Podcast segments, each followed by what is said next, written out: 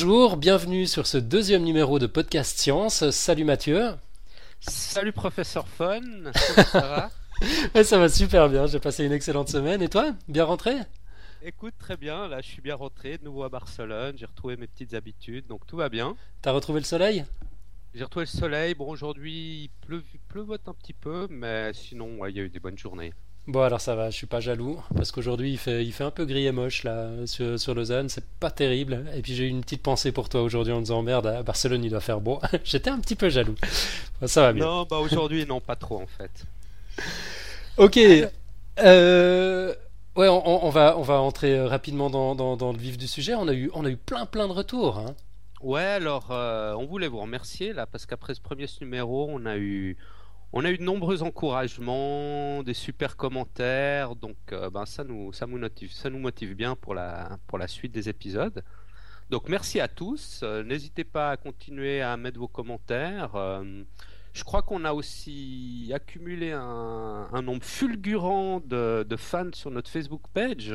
Mais ouais ouais ouais, on a on a 20 fans. Moi je- je- j'en reviens pas. là là là Ah, y a- Ouais, il y a plein de gens qu'on connaît. Ouais, 20 la première semaine, tu te rends compte, c'est fou quoi. Mais bon, c'est la magie des réseaux sociaux. Mais euh, il y a, y a des personnes que je connais, manifestement des personnes que tu connais aussi, puis il y a des gens, on sait pas d'où ils sortent. Quoi. Je, je trouve ça absolument fabuleux. Ouais, il y a deux trois têtes qu'on connaît pas. Ben, bah, tant mieux, tant mieux quoi. Ouais, Et bah, bienvenue. bienvenue, bienvenue, bienvenue à eux, ouais. Exactement. Bienvenue. euh, ouais. Passez le mot d'ailleurs, Euh, répandez, la bonne parole, invitez vos amis. Plus il y aura de monde sur Facebook, enfin plus il y aura de monde partout, plus il y aura de commentaires partout et plus on est heureux. Euh, un truc auquel on pense pas, c'est qu'on peut commenter euh, sur iTunes. Si jamais, n'hésitez pas, ça, peut faire, ça, peut faire euh, remonter notre cote, on peut nous trouver plus facilement. Donc ouais, lâchez un petit commentaire sur iTunes si, si vous trouvez le podcast sympa, si vous trouvez qu'il y a des choses à améliorer, vous pouvez le dire, le dire là aussi. Enfin, n'hésitez pas, quoi, interagissez. Pour nous, c'est vraiment super cool, on adore. Tout à fait. Alors, je crois que tu voulais aussi euh, nous parler de, de quelques autres podcasts en français sur la science. Exactement. On jour récemment. Ouais, c'est drôle, tu sais, il paraît que euh, quand, euh, quand, quand les Américains ont inventé le Concorde, enfin je, je me lance là sans, sans savoir de quoi je parle, c'était peut-être même pas des Américains, mais en tout cas quand les, Occidentaux ont inventé le Concorde, il y avait une équipe euh, en, en, URSS qui était, qui était prête avec quasi le même concept, il y a des époques comme ça, tu vois, pour, pour, pour, les grandes idées, pour, pour les grands concepts, bah, il semblerait que pour le podcast amateur scientifique en langue française aussi, c'est-à-dire que quand on, a pris la décision de démarrer euh, il y a, il y a quelques mois, c'était au, printemps, puis on a fait quelques essais comme ça, puis on a dé- décidé qu'on démarrerait après les vacances, mais enfin, euh, ça, ça fait un moment que, que, que l'idée euh, est dans l'air. Euh, il y avait personne. Il y avait absolument personne dans le paysage euh, du podcast euh, amateur sur ce segment spécifique en français. Et puis aujourd'hui, il y a plein de monde. Alors Ah ouais. voilà, je, je voulais peut-être juste faire un, un petit point là-dessus, euh, indiquer euh, qui il y a, et puis faire un, un petit coucou, un petit clin d'œil à, à tout le monde, parce que c'est quand même plutôt chouette, quoi. Plus on est de fous, plus, plus on rit, à croire que ça correspond à un besoin quand même. Alors soit un besoin de gens comme nous autres de s'exprimer, euh, mais j'espère que chacun trouvera son audience, et puis euh, que ça reflète aussi un, véritable intérêt pour, euh, pour le sujet, quoi, dans le, dans le public. Donc je voulais, je voulais juste dire un mot sur Écoute la science, qui est un podcast audio de Quentin, qui a, qui a produit deux numéros depuis juin 2010. Donc l'adresse c'est écoutelascience.fr. C'est pas faux, un podcast vidéo cette fois-ci d'Antoine. euh, Un, vidéocast. un vidéocast, ouais. Euh, donc qui a, qui a publié un numéro en août 2010 sur le laser et puis il a un concept intéressant. Il a depuis publié un numéro spin-off qui revient sur certains détails pour les approfondir. Je crois que le numéro, le deuxième numéro est pour bientôt. Euh, le, le nom du podcast donc c'est c'est pas faux. L'adresse c'est c'est pas faux c e s t p a s f a u x.tv. Et puis un troisième podcast, alors peut-être un peu moins amateur là, parce que c'est... Enfin, note que je sais pas pour les deux premiers, ce sont peut-être des scientifiques, avoir leur niveau de maîtrise, je pense qu'ils sont, ils sont en tout cas moins amateurs que moi.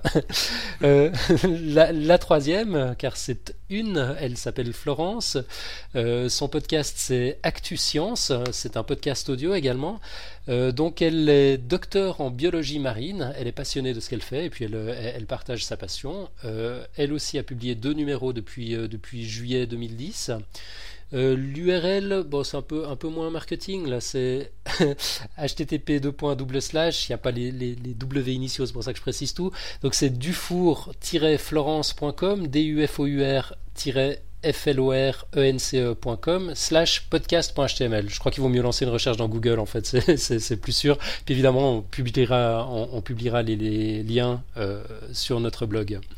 Donc voilà, petit clin d'œil à tous ces gens. J'espère qu'il y en aura d'autres dans, le paysage. Comme quoi, une excellente idée ne vient jamais seule et peut-être euh, d'éventuelles collaborations à venir aussi. Mais pourquoi, pas, Pourquoi pas Effectivement, on peut, ouais, on peut imaginer de, de, s'inviter mutuellement. Enfin, je suis convaincu qu'on. Bah, pour le moment, on, débute tous, donc euh, bah, à part Florence qui est spécialisée dans, dans, dans, tout ce qui est biologie marine, et puis encore, euh, elle, elle s'aventure dans d'autres.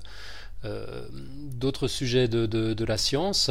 je pense qu'on va petit à petit tous trouver nos marques, peut-être euh, se trouver une, spécialité, peut-être un, ton ou quelque chose. Enfin, on aura chacun une identité propre. Et puis ouais, je pense que ça pourrait tout à fait faire sens de d'échanger. En tout cas, on, lance l'appel. Nous, on est ouvert. et puis bien, bienvenue à tous aussi dans ce petit monde de podcasts, à tous ces nouveaux podcasteurs. On est, tous contents de, de faire la même chose visiblement, donc euh, c'est super. Ouais, très cool. Alors Mathieu, toi, tu nous as préparé un petit quelque chose sur l'élixir de l'amour? Eh oui, eh oui. Je me réjouis d'entendre ça. L'élixir de l'amour? Alors, pardon. Alors, en fait, je sais pas si tu as remarqué, mais on voit de plus en plus sur Internet, euh, via des sites ou des courriers spam, euh, des produits. On essaye de nous vendre des produits qui, qui seraient des élixirs de l'amour. Donc, des sortes de produits qui, nous rendrait super amoureux, super sympa avec tout le monde, super peace and love. Alors, euh, c'est intéressant de savoir ce qu'il y a un petit peu derrière ces produits, en fait. En fait, la plupart de ces, de ces produits, ils ont ce qu'on appelle euh, de l'ocytocine synthétique. L'ocytocine, c'est quoi? À la base, c'est une hormone que chaque être humain a, a, dans son corps. Donc, c'est une hormone qui, qui a différents rôles. Elle, a, elle a un de ses rôles qui, qui, est dans le comportement sexuel et un autre qui agit sur des mécanismes cérébraux euh, liés à la confiance qu'une personne peut avoir vis-à-vis d'une autre personne. D'accord? Ok. Donc si on regarde un petit peu plus près, euh, cette hormone, elle est libérée dans des moments très précis lors d'une relation euh, amoureuse entre, entre deux personnes. Par exemple, on voit euh, cette hormone a un rôle à jouer dans, l'attirance physique qu'on peut avoir vis-à-vis d'une autre personne. Donc, quand on tombe amoureux, cet état un peu bizarre dans lequel on est quand on est, quand on est amoureux, c'est aussi lié à cette hormone. D'accord. Aussi, ouais. Et il y a aussi l'attachement dans le couple entre deux personnes, le lien entre, entre, entre l'homme et la femme du couple qui, qui, se crée dans un couple, c'est aussi, aussi, lié à cette hormone.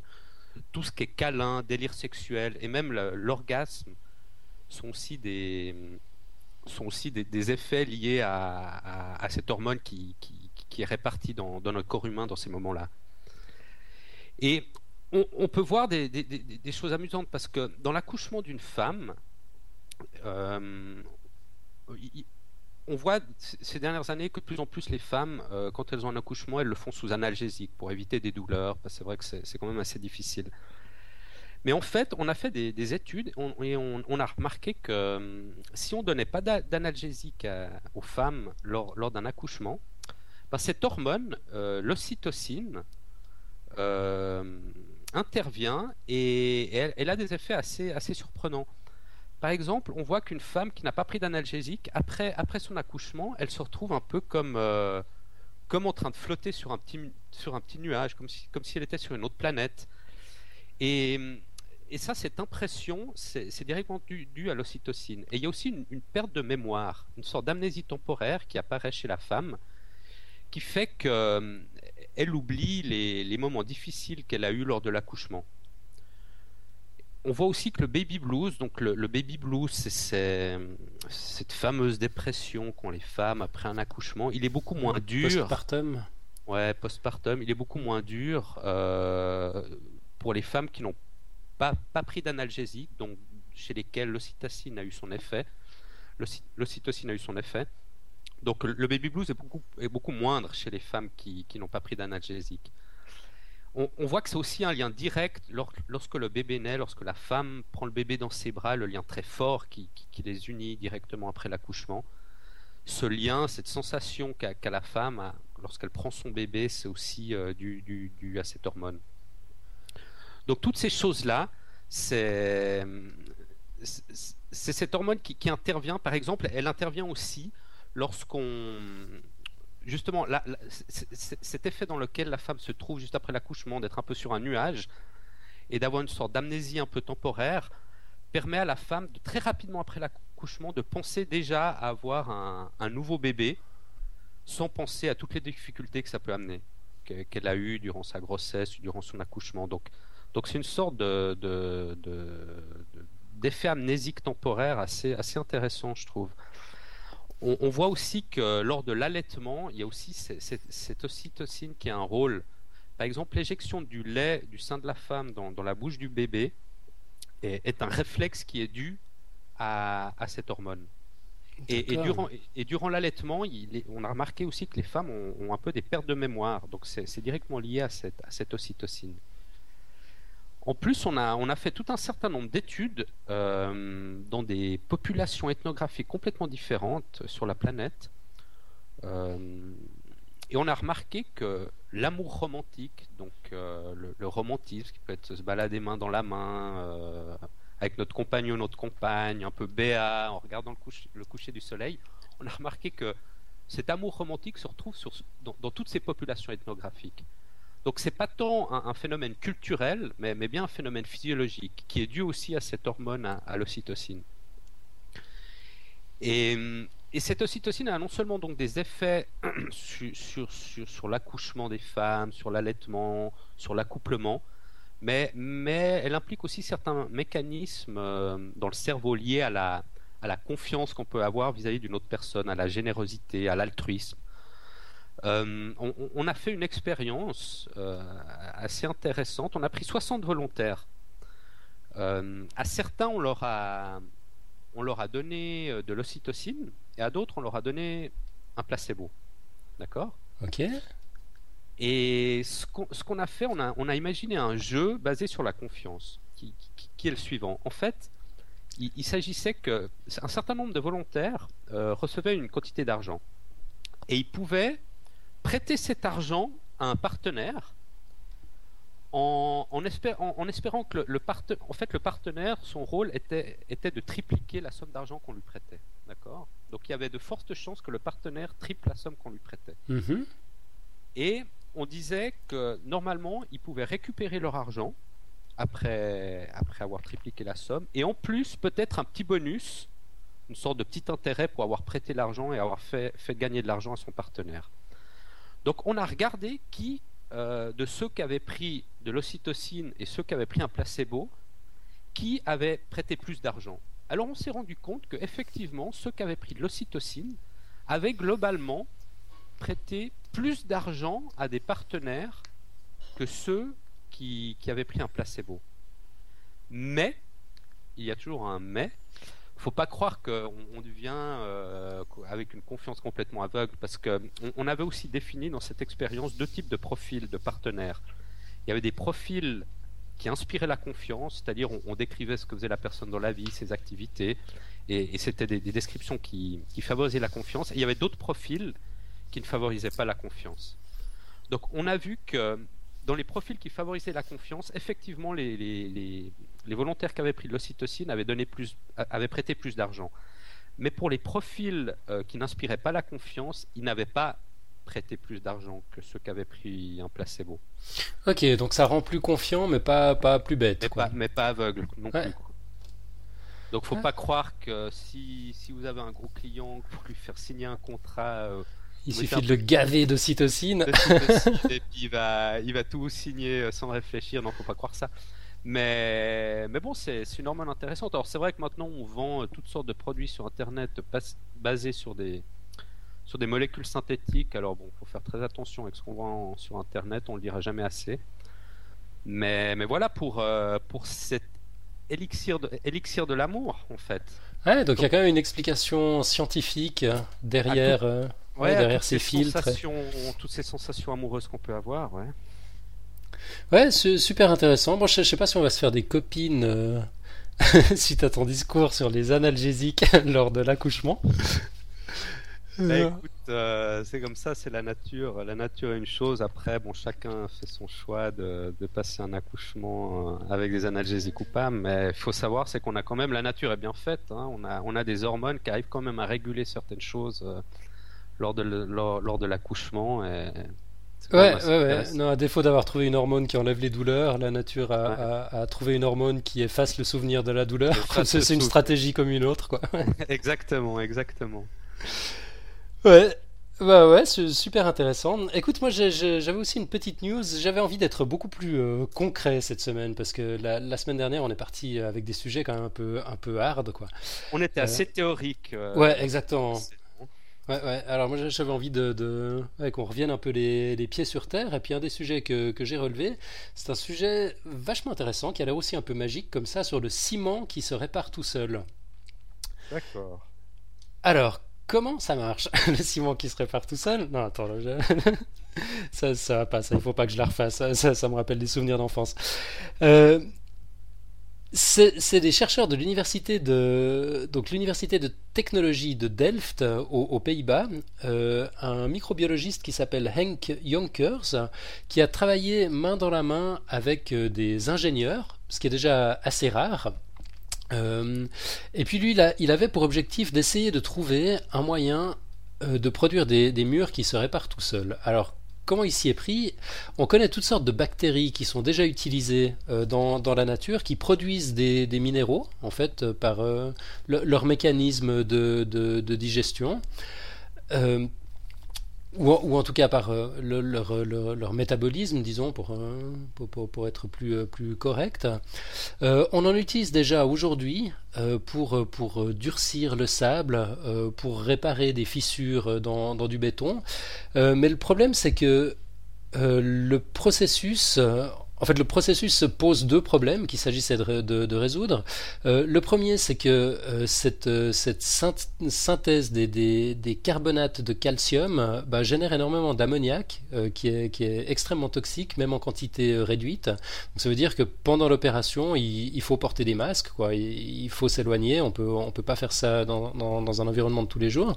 Puis l'autre problème, bah, il est beaucoup plus prosaïque, il est beaucoup plus simple. c'est que dans la mesure où ces bactéries étaient appliquées manuellement bah, il fallait des ouvriers qui viennent les appliquer puis qui viennent, euh, qui viennent euh, boucher toutes les fissures. Donc du coup, euh, c'était pas tellement automatique.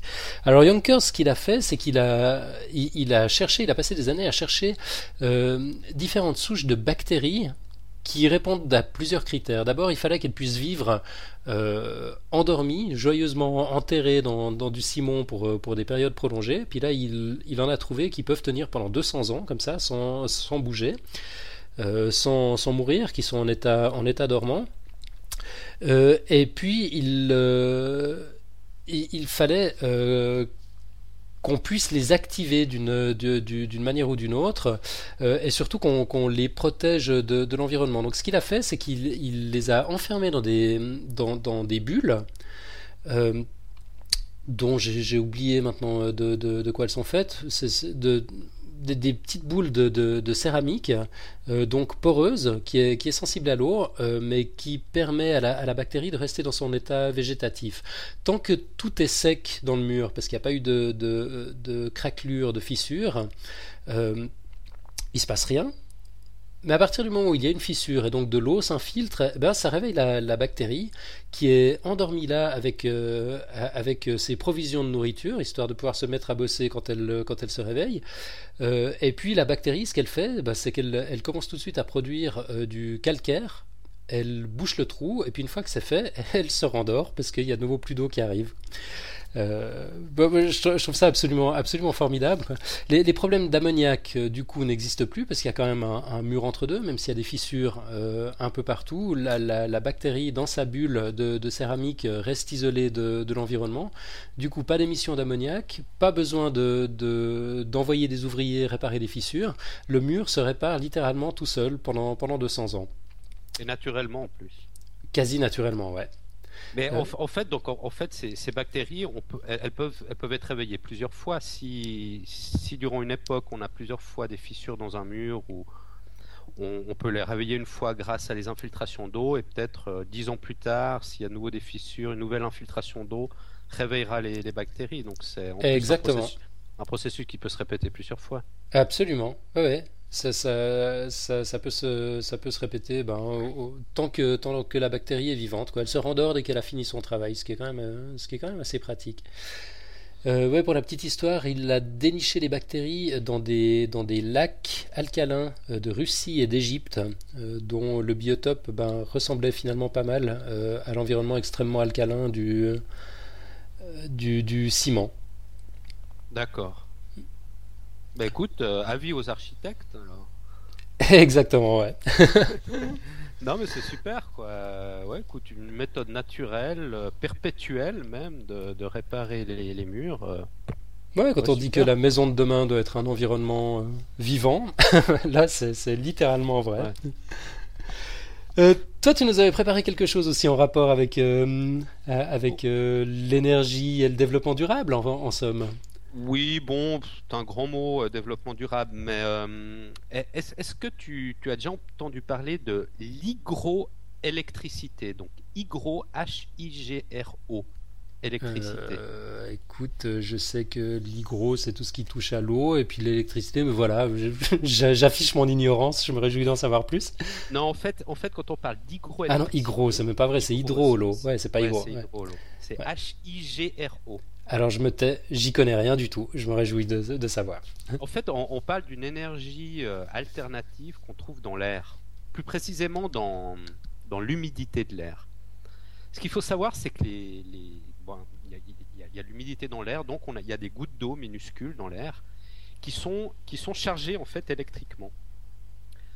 Donc l'idée, il y a des chercheurs au Brésil qui sont en train de travailler sur un projet pour essayer de créer des, sortes de collecteurs, de panneaux, comme des panneaux solaires un peu, mais pour essayer de, de, transférer ces charges électriques qui sont dans les gouttes d'eau euh, de, l'atmosphère, de, transférer cette électricité sur ces collecteurs. Et après, avec ces collecteurs, bah, évidemment, on pourrait alimenter en électricité une maison, recharger des voitures, faire toutes sortes de choses. Alors, en fait, L'hygroélectricité, c'est pas quelque chose de nouveau. Déjà, euh, Nikola Tesla, euh, un fameux inventeur du début du XXe siècle, qui avait inventé beaucoup de choses liées à mhm. la radio, euh, à l'électromagnétisme, qui, en guillemets, n'avait malheureusement pas été reconnu dans son temps, avait déjà fait des, études sur, sur ce phénomène de, des charges électriques qu'on peut trouver sur les gouttes d'eau dans, dans l'atmosphère. Mais bon, c'est maintenant qu'on commence vraiment à, s'intéresser, évidemment, avec tous les problèmes énergétiques qu'on a, à s'intéresser à cette, source d'énergie. Et on, s'est rendu compte, par exemple, que si on met des, particules de silice dans un, dans, un environnement très humide, on voit que la charge négative des, particules de silice a tendance à augmenter. Et si, à l'opposé, on met du, phosphate d'aluminium, la charge positive du phosphate d'aluminium dans, dans des environnements très humides a tendance à augmenter. Ok. Donc, euh, évidemment, ça ça, ça, ça, nous inspire tout plein de choses, justement, comme j'ai dit, pour créer des, des, des, sortes de panneaux hygroélectriques, pour essayer de collecter cette charge électrique à travers de, de, particules ou autres, de matériaux. Mais bon, il faut aussi savoir qu'il faut que les, pour que ce soit vraiment intéressant, il faut que l'environnement soit très humide. Donc, c'est, je pense c'est plutôt des, des techniques qu'on va appliquer dans, dans, dans, des zones de la planète comme les tropiques, où il y a, où il y a beaucoup d'humidité. D'accord. Et c'est aussi lié euh, aux éclairs. En fait, quand on voit des éclairs euh, lorsqu'il y a du tonnerre, euh, bah, les éclairs sont directement dus aux charges électriques justement qu'on trouve dans les gouttes d'eau. Et le fait de capter ces charges électriques via des collecteurs pour, pour transformer ça en énergie pourrait aussi d'une certaine manière éviter certains éclairs dans des, dans des régions qui sont très sensibles aux éclairs et, où ça crée un certain nombre de dégâts. Donc ça pourrait aussi éviter ce genre de choses. Ah, génial. Donc non seulement on peut récupérer l'électricité, mais en plus on évite la foudre. Ça fait un peu paratonnerre aussi, ouais. Top. Donc d'une pierre deux coups. Ouais, c'est vraiment excellent. Et puis, ça, on est à quel stade de développement Tu, tu sais, c'est quelque chose qu'on arrive à reproduire en, laboratoire uniquement ou on, sait le faire grandeur nature?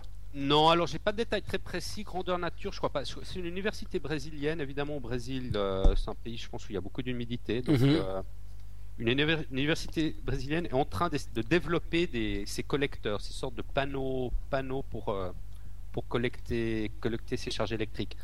Donc je pense que d'ici quelques mois, des premiers prototypes, ou peut-être il y a déjà des premiers prototypes, je suis pas sûr, mais je crois pas que c'est encore industrialisé, mais ça risque d'être pour bientôt.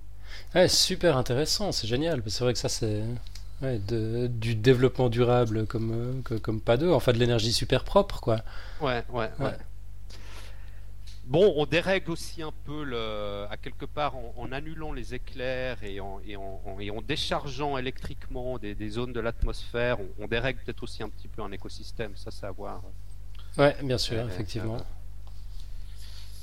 Mais voilà, c'est quand même une, énergie alternative intéressante. Euh, et je pense qu'avec l'augmentation des, des, des, des, voitures électriques euh, prévues pour ces prochaines, prochaines années, on va avoir peut-être voir de plus en plus de, de, sources d'alimentation basées là-dessus. Ouais, bah, c'est vrai que le, réservoir n'est pas infini. Là, il faut qu'on commence à, à, trouver d'autres sources intelligentes. Bah, super intéressant. Bonne news. Donc voilà, euh, toi, tu as quelque chose d'autre encore? Ouais, écoute, est-ce que tu nous as préparé euh, un dossier sur la théorie des cordes? Alors, pas encore, j'y pense. On, a reçu un ou deux commentaires liés à ça avec une fameuse vidéo de, Brian Greene euh, qui nous parle de la théorie des cordes, une vidéo absolument fantastique et passionnante. Euh, la théorie des cordes, j'y pense, j'y pense. Je pense que ce sera pour la fin du mois ou dans, dans, dans deux, trois numéros. Ok, bon alors en attendant, je vais, je, vais, me lancer avec quelque chose de beaucoup plus, euh, beaucoup plus prosaïque. moi, je vais parler du bonobo. Oula. Tu, ouais, tu connais le bonobo? Pas du tout. Alors, on attaque. Donc, euh, on va commencer par un tout petit peu de, linguistique, soyons fous. C'est qu'en anglais, il existe deux mots pour parler des singes. Tu as les singes à queue, qu'on appelle des monkeys, et puis les singes sans queue, qu'on appelle des apes.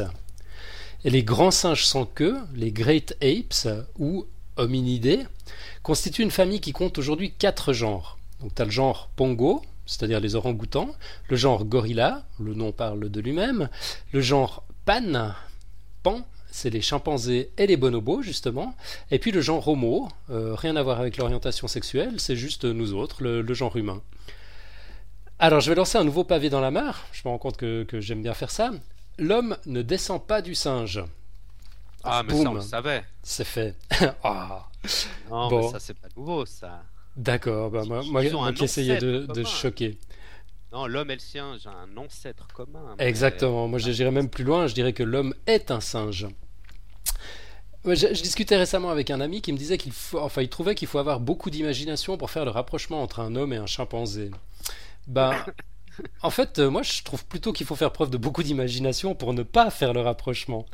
Si, on demandait par exemple à un souriceau intelligent, ok, c'est pas très, pas très probable, mais admettons qu'il existe un souriceau très intelligent et très habile, on lui demande de créer un homme et un chimpanzé euh, avec des bouts de pâte à modeler, bah finalement ces ingrédients seraient un peu les mêmes, quoi. Il s'y prendrait de la même manière. Il devrait faire euh, deux pieds, deux jambes faites d'un mollet, d'un genou, d'une cuisse, un bassin, un abdomen étroit, un torse, des glandes mammaires pectorales, euh, ce qui est vraiment pas le cas chez tous les animaux, deux épaules, deux bras, deux coudes, des avant-bras, deux mains de cinq doigts avec un pouce opposable, des ongles, super intéressant les ongles, un cou, tous les animaux n'ont pas de cou, une grosse tête qui contient un gros cerveau, des oreilles un peu décollées, deux yeux intelligents installés dans une orbite osseuse, un nez, deux narines, une bouche contenant 32 dents, une langue rose, bref. Euh, au niveau, de, la reproduction de l'espèce, ben, des accouplements possibles tout au long de l'année, ce qui n'est pas le cas non plus chez tous les animaux, des grossesses qui produisent en général un seul petit, rarement des jumeaux, et puis euh, ben, presque toujours dans la douleur, en tout cas chez, chez, l'humain. Euh, puis ça c'est pour la partie visible. Je parle même pas de la similitude au niveau du squelette, des organes internes, des systèmes nerveux et musculaires. Euh, puis il se trouve qu'au niveau génétique, une étude gigantesque conduite en 2005 par plus de 18 institutions dans 5 pays, qui consistait à mettre, à mettre côte à côte en fait chaque gène du génome humain et de celui du chimpanzé et de chercher les différences, a conclu que l'homme et le chimpanzé partagent 99% de leur patrimoine génétique, 99% pour nos amis qui subissent les grèves en ce moment. C'est énorme, ça veut dire que les quelques différences tiennent dans un ridicule petit pourcent. Le chimpanzé est plus proche de l'homme que du gorille ou de l'orang-outan. Ah, ça, remet un peu les choses en perspective. Hein. Bon, pour être tout à fait honnête, euh, ce chiffre de, 99%, aujourd'hui, il est un peu controversé. On l'a vu, les preuves scientifiques ne vivent jamais bien longtemps. Mais bon, de toute façon, on tergiverse euh, sur, sur des zéros après la virgule. Hein. L'ADN de l'homme et celui du, singe, du chimpanzé en l'occurrence, restent extrêmement proches. Donc les différences, quand on y pense, elles sont pas vraiment si nombreuses. On a, le museau un peu plus aplati, euh, nous autres. On a moins de poils, en tout cas en général, il y a des exceptions. On s'est parfaitement adapté au bipédisme, on a un plus gros cerveau, on a un système phonatoire qui nous permet de parler, et puis on a cette capacité un peu particulière de se mettre à la place de quelqu'un qui se met à notre place, enfin, la, pensée abstraite, euh, qui, n'est pas donnée à tout le monde. Mais pour autant, on n'est pas plus évolué que le chimpanzé, comme tu le disais, on a un ancêtre commun. Euh, chacun d'entre nous est la lignée du chimpanzé et la nôtre, s'est adapté au, mieux aux conditions de son environnement. Euh, depuis l'existence de cet ancêtre commun, depuis que les, deux voies se sont séparées, on pense que c'était il y a 5 à 7 millions d'années, on va dire 6 pour, pour, pour faire un chiffre rond. Et euh, ben, on peut dire qu'on a eu l'occasion de changer. 6 millions d'années, ça représente 400 000 générations côté chimpanzé, et puis 383 000 générations, j'ai fait le calcul côté humain, parce qu'on estime que depuis environ 1 million d'années, euh, les générations humaines se sont rallongées, et elles durent à peu près 20 ans, alors qu'une génération de chimpanzés, euh, comme une génération d'anciens humains, était d'environ 15 ans. Et bon, tout ça est fascinant, mais l'évolution humaine n'est pas le sujet du jour. Le sujet, c'est le bonobo. Alors, le bonobo, c'est qui? On l'appelle aussi chimpanzé nain, ou Panpaniscus. C'est le cousin germain du chimpanzé commun, ou Pan troglodyte. Et le bonobo se distingue notamment de son cousin par une face plus sombre et par une bipédie plus fréquente. Donc en, général, il se promène sur ses, sur ses deux pattes arrière. Et le bonobo serait également un peu moins intelligent que son cousin, ce qui serait compensé par un comportement social moins agressif que chez le chimpanzé. Euh, lui-même moins intelligent que nous et moins agressif que l'homme. Je trouve la corrélation super, euh, intéressante. Mais bon, je digresse de nouveau. Euh, ce qui est super intéressant chez les bonobos est vraiment instructif pour l'homme, c'est leur organisation sociale. L'article de Wikipédia à cet égard est super intéressant. Je, je cite, copier-coller. Chez les bonobos, les relations sexuelles, feintes ou réelles, sont plus souvent utilisées comme mode de résolution des conflits, à côté des mécanismes de domination traditionnels. Donc les études suggèrent que trois quarts des rapports sexuels entre les bonobos n'ont pas des fins reproductives, mais sociales. Euh, accessoirement, petit détail intéressant, presque tous les bonobos sont bisexuels. Euh, donc des scientifiques ont appelé cette méthode d'accouplement le sexe convivial. Ils copulent en moyenne 8 fois 10 secondes par jour. Donc c'est pas long, mais c'est souvent. Et, bisexuel aussi, t'as dit. Exactement, ouais. C'est-à-dire que ouais, c'est le, but n'est pas uniquement la reproduction, le but c'est d'apaiser les conflits. Enfin, ils, se servent du, de, la relation sexuelle comme, comme d'un moyen euh, de, de, régler les problèmes sociaux. Euh, donc des problèmes sociaux, il n'y en a pas qu'entre mâles et femelles, il y en a aussi entre mâles et mâles, entre femelles et femelles. Euh, donc ils sont, ils sont pas regardants, les bonobos, ils s'en foutent. Quoi. Euh, et par exemple, il est, courant qu'un membre du, groupe pratique des actes sexuels juste dans le but de plaire à un autre membre ou, euh, bah, comme je le disais, pour réduire les tensions sociales. Par exemple, un individu subordonné, parce que il y a quand même dans les, sociétés de bonobo cette, euh, hiérarchie, il y a des, dominants et des dominés. Donc un individu subordonné peut utiliser des actes sexuels pour calmer un autre individu plus fort ou plus agressif. Et si la, fréquence des rapports est, exceptionnelle dans le règne animal, même les lapins hein, n'y vont pas si fort, est supérieure à celle de tous les primates, bah, les accouplements sont rapides et furtifs, sans aucune espèce de geste préparatoire, et euh, durent en, moyenne euh, qu'une quinzaine de secondes. Et leur seul tabou sexuel serait l'inceste. À côté de ça, tout est permis. Donc, à côté des pratiques sexuelles euh, variées, dont la sexualité orale, le baiser avec la langue, les rapports homosexuels, euh, on, l'a vu, le bonobo serait l'un des seuls à pratiquer, comme l'humain, ce qu'on appelle très poétiquement le coït ventro-ventral, c'est-à-dire la, position du missionnaire, quoi, le face-à-face. D'accord. Et, et, en fait, ce bonobo, dans, dans quelle région du monde on le trouve, tu sais oui, oui, alors on, le trouve en Afrique, euh, sur, les, sur les bords euh, du fleuve euh, Congo. Donc on le trouve en République démocratique du, Congo. Euh, et ben, à, cause des problèmes, des, problèmes sociaux qui existent sur place, et comme il est, il est clairement pas la priorité des, des, gens qui ont eux-mêmes d'autres, d'autres soucis, il, est, il est menacé aujourd'hui, il est, il est en voie de disparition. mais enfin, ouais, c'est pas le c'est pas le sujet que que, que, je comptais aborder. En fait, je, reviens à, à l'organisation euh, à l'organisation sociale des bonobos. Euh, en, captivité, elle est, elle, est, elle est particulièrement intéressante. Elle présente une autre particularité, c'est-à-dire que la, la, paix du groupe est également maintenue par l'existence d'un bouc émissaire. C'est un, un, truc qu'on voit, euh, qu'on voit chez les enfants dans les écoles. T'en as toujours un qui se fait taper dessus. Euh, bah, c'est la même chose chez les bonobos. Et lorsqu'un groupe de chercheurs a retiré un bonobo blessé et frappé par les autres membres du groupe, euh, quand il l'a retiré du groupe, ben, une accentuation de la violence et une baisse de la sexualité ont pu être remarquées. Puis à contrario, quand on le remet dans le groupe et qu'il se refait taper dessus, ben, ah, tout rentre dans l'ordre, la, la, paix du groupe est réinstaurée. Donc tout le monde se décharge sur lui et puis, puis ça instaure au sein du groupe une sorte de, de, bien-être. Exactement. C'est un peu comme chez l'homme, chez les enfants, comme tu dis. Quoi. Ouais, effectivement, dans, dans les open space, ça arrive aussi. Et euh... oui, pardon? Non, euh, je sais pas. Euh, continue, continue. Je t'écoute attentivement. euh, donc voilà, je, je continue à, à, à, piquer du contenu sur, sur Wikipédia. Dernier petit paragraphe. Takayoshi Kano, j'espère que je massacre pas son nom, de l'Institut de primatologie de Kyoto, a commencé en 1973-1973 à étudier les bonobos dans leur milieu, parce qu'on les avait beaucoup étudiés en captivité euh, jusque-là. Et dans son livre euh, The Last Ape, le dernier grand singe, bah, il oppose sans arrêt le chimpanzé, brutal et jaloux, au bonobo, pacifique et libertin. Puis selon lui, bah, il va un peu plus loin en tirant des parallèles, euh, il pense que la société humaine serait née d'une liberté sexuelle comparable et non de l'agression. Et euh, de même, euh, Deval, un, éthologue spécialisé dans, dans, le domaine, parle d'une espèce qui fait l'amour, pas la guerre. Ah ouais, c'est joli ça.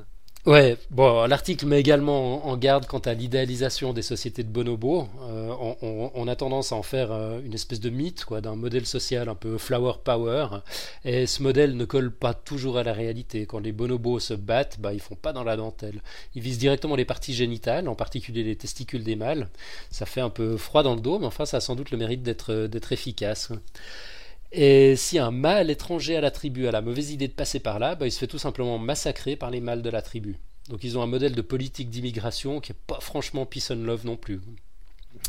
Peut-être avec, un petit peu d'ocytocine, euh, ils accepteraient mieux les nouveaux venus, non? Ouais, ouais, peut-être que ça calmerait un peu leur, euh, leurs ardeurs là.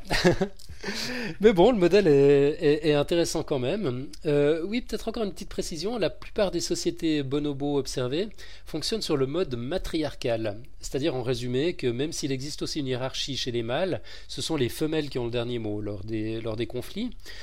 Euh, la position hiérarchique de chaque mâle, d'ailleurs, est déterminée par le statut de sa mère. Et euh, mieux, on vient de découvrir, il y avait un article là-dessus dans les publications scientifiques la semaine dernière, on vient de découvrir que les mères des jeunes mâles moins bien lotis interviennent pour qu'ils aient aussi leur chance de se reproduire et d'assurer une dépendance. Donc l'envie d'être grand-mère euh, serait plus forte que tout. heureusement que le parallèle s'arrête là. Je sais pas si t'imagines les mères, euh, les, les mères humaines qui commenceraient à jouer les entremetteuses. non, allez. Pas imaginer. Ouais, allez. on, on, va pas en dire plus sur les mères, on les a déjà assez maltraitées avec, avec l'accouchement, je me tais. Il n'y a pas de parallèle. Donc entre les entremetteuses, les mères humaines et les, et les, et les bonobos. Donc voilà, moi je, je, voulais juste faire ce petit sujet, ben, un, pour être un peu moins abstrait que la semaine dernière. Deux, parce qu'il nous a été soufflé à demi-mot par une auditrice, et puis qu'on a, on a, on a vraiment envie d'ouvrir euh, ces, ces, ces, sujets euh, aux, suggestions de notre, de notre auditoire. Et puis euh, trois, pour montrer, ben, une fois encore, que la science, c'est pas forcément des maths et de la physique, c'est pas forcément des trucs super compliqués à étudier en laboratoire, mais que les champs d'application et d'investigation sont plus variés encore que ce qu'on peut imaginer. La, science cherche à expliquer l'origine du cosmos, l'origine de la vie, et pour cela, ben, elle décortique aussi bien les, les, les, petits riens qui font notre quotidien et qui font celui de nos lointains cousins, les bonobos. En, en observant les sociétés animales, oui, pardon? Non, mais c'est ça que je voulais dire. En observant les, sociétés, en l'occurrence là chez les singes ou les, chez les bonhomos, on voit vraiment des choses intéressantes qui, qui se rapprochent beaucoup de, de, de, pratiques de, sociétés qu'on a chez nous les hommes. quoi. C'est vraiment intéressant. quoi. Ouais, bah ouais, je crois qu'on en apprend beaucoup sur nous finalement avec, euh, ouais, avec, euh, avec, ce miroir euh, naturel. Exactement. Ouais. Et puis bah, je pense que ça, ouais, ça, ça, ça nous demande aussi une une sacrée dose de modestie, quoi, que de, que, que de faire. Euh, d'humilité. D'humilité, voilà.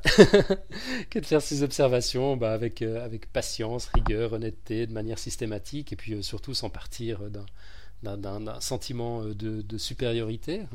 La, société, enfin les sociétés humaines, le, genre humain en tant qu'espèce connaît, un certain succès, euh, mais c'est pas pour autant euh, qu'on est supérieur aux autres, qu'on est simplement bien adapté à notre environnement. Enfin pour preuve, quoi, on l'adapte à nos besoins. Aujourd'hui, on, a même un peu transgressé les, les, les, lois de la sélection naturelle. savoir si c'est bien ou pas, ça c'est encore un autre débat. Je pense qu'on aura l'occasion dans d'autres euh, dans d'autres podcasts de revenir peut-être un peu sur ces, ces problèmes qu'on appelle éthologiques de, de, comportement chez les animaux. Parce que moi, je vois souvent des news passer, et souvent sur les singes d'ailleurs, sur des, des, études, des comportements assez, assez surprenants qu'ont les singes. Donc je pense que c'est pas la, la dernière fois qu'on va parler des singes et des relations sociales chez les animaux. Ouais, tout à fait. Ok, l'heure tourne. Alors, je crois qu'on arrive au bout, ouais, facilement là. Hein. On va pas faire trop long. Alors, euh, moi, j'ai toujours ma petite côte. On avait instauré ah. ça la semaine passée. Une petite côte euh, hebdomadaire. Alors, cette côte, elle est, elle est de Albert Einstein. Alors, bon, euh, c'est pas la première fois, ce sera pas la dernière fois, je pense, que je vais faire une côte d'Albert Einstein parce qu'il en a. Il a dit beaucoup de choses et il a dit beaucoup de bonnes choses. Alors peut-être que celle-ci, un certain nombre d'entre vous l'auront déjà entendu, mais c'est pas grave, je la trouve vraiment bien. Alors, elle est en anglais. Alors, je te, je te laisserai peut-être essayer de la traduire, euh, Dr. Fun, professeur Fun. ok, on va essayer. Alors, ça va comme ça. If you can't explain it simply, you don't understand it well enough. D'accord, sympa. Si vous n'arrivez pas à l'expliquer simplement, c'est que vous ne le comprenez pas suffisamment bien. C'est ça? Voilà, exactement. Alors c'est tout le défi euh, qu'on s'est donné avec ce podcast, finalement non? Ouais, ouais, ouais, effectivement, ça, fait réfléchir. Donc, euh, si, certains, si vous avez mal compris certains des sujets qu'on a traités, ben, c'est qu'on les aura pas assez bien compris. C'est qu'on les aura pas assez bien compris nous-mêmes. Eh ben, ambitieux programme. Écoute, si, si, on, si, on doit tout comprendre pour réussir à le retranscrire simplement, je sais pas, ça, ça me fait un peu peur du coup. Je me dis que des, plus intelligents que nous se sont déjà cassés les dents sur ce genre de problématique. Ah, mais je crois que c'est ça, c'est vrai. Il n'y a, pas besoin de rentrer dans des, dans des grosses formules, des grosses équations. Euh, en, ayant un petit degré d'abstraction, on arrive finalement à expliquer les choses assez simplement. C'est en tout cas ce qu'on va essayer de faire. Ouais, je suis assez d'accord. Bah voilà, si Einstein est avec nous, on, a le vent en poupe. Excellent, bah, super, bah, excellente côte que je découvre en même temps que les auditeurs d'ailleurs. Tu, l'avais jamais entendu celle-là? Euh, Écoute, je crois que j'ai dû l'entendre, mais euh, je, je m'en souvenais pas. Ouais, et puis euh, je j'aurais pas su la, la, la, rattacher à Einstein en fait. Ouais. Donc euh, ouais, c'est super intéressant. Alors moi je voulais encore juste dire une toute petite chose pour nos auditeurs lausannois, euh, un petit un petit plug culturel. Il y a une expo en ce moment au Palais de Rumine sur l'évolution. Euh, sur, et, également sur, sur l'évolution de la théorie de l'évolution qui s'appelle Oh My God je l'ai pas vu moi-même. Je vais essayer d'y aller parce que c'est les, derniers jours. Euh, ça s'arrête, euh, ça s'arrête le 25 septembre. Euh, mais ma fille est allée avec l'école et puis elle est revenue complètement enchantée. Euh, elle m'a expliqué euh, que si on séparait des Tubix, donc c'est des créatures, euh, des créatures virtuelles simplifiées qui ont été inventées pour, pour l'expo, si on, sépare deux groupes de Tubix et puis qu'on les laisse qu'on les laisse vivre leur vie dans leur coin isolés, eh ben au bout de quelques générations, on n'a plus de on plus que des Tubix, mais on a des Tubix d'un côté, des Cubix de l'autre, qui sont un peu différents, qui sont adaptés à leur environnement, qui peuvent plus se reproduire entre eux, et qui sont, qui sont donc une, une nouvelle espèce. Euh, elle m'a raconté ça avec un tel enthousiasme que je me suis dit, waouh, bingo, alors là, mission accomplie, euh, réussir à expliquer l'évolution avec des termes simples, et puis en suscitant l'enthousiasme comme ça, c'est... Ouais, je trouve que c'est un joli pari qui a l'air d'être et c'est dirigé réussi. aux enfants cette exposition spécialement ou pas forcément? Pas forcément, non, non, pas forcément, c'est- pour tous. Euh, donc ouais, j'ai très envie d'y aller, c'est jusqu'au 25 septembre, si jamais, dépêchez-vous. Ok, super. Alors, Bah, je- on en reste là pour cette semaine Bah, je crois qu'on est arrivé au bout de ce deuxième podcast et on vous donne rendez-vous bah, la semaine prochaine pour un nouveau numéro. Cool, bah écoute, euh, on se réjouit. Alors à bientôt Alan. Toute bonne semaine, Merci, à ciao. tout bientôt, ciao